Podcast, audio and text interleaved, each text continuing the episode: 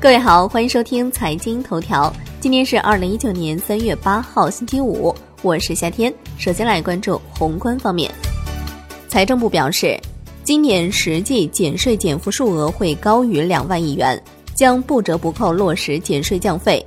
从赤字率看，今年预计是百分之二点八，始终控制在国际通用的百分之三控制线以内。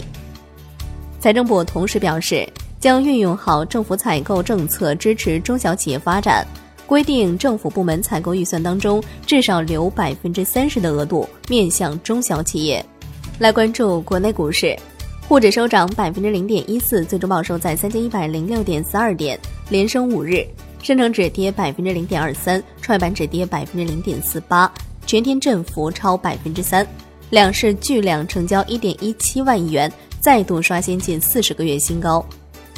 香港恒生指数收盘跌百分之零点八九，全天大市成交一千零八十三点五亿港元。方兴海表示，如果说有券商已经把科创板上市材料都做好了，现在就可以提交申请，上交所已经可以接受申请。方兴海表示，外资超买 MSCI 个股属正常现象，目前没有提高外资持股比例上限的想法。上交所就证券公司开通客户科创板股票交易权限答记者问称，科创板股票交易权限的开通方式与港股通基本一致，符合条件的投资者现在就可以申请开通相关权限。个人投资者参与科创板股票交易，应当符合交易特别规定中规定的适当性条件等要求。机构投资者可以直接申请开通科创板股票交易权限。投资者首次委托买入科创板股票。应当签署科创板股票交易风险揭示书。下一步，上交所还会就包括投资者适当性管理在内的科创板经纪业务相关事项发布业务指南。证监会核准国际货币基金组织人民币合格境外机构投资者资格。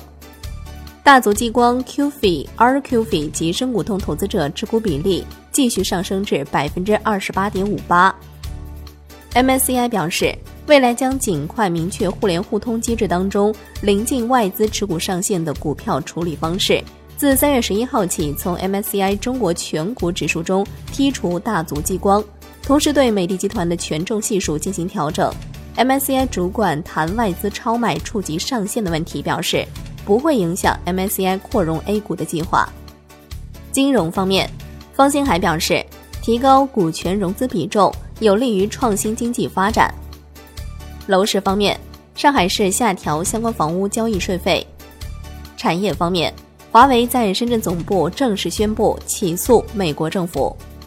海外方面，欧洲央行意外调整前瞻指引，预计至少到二零一九年底维持利率不变，此前预计是二零一九年的夏季。欧洲央行表示，将于九月份开始为期两年的定向长期再融资操作。欧洲央行行长德拉吉表示。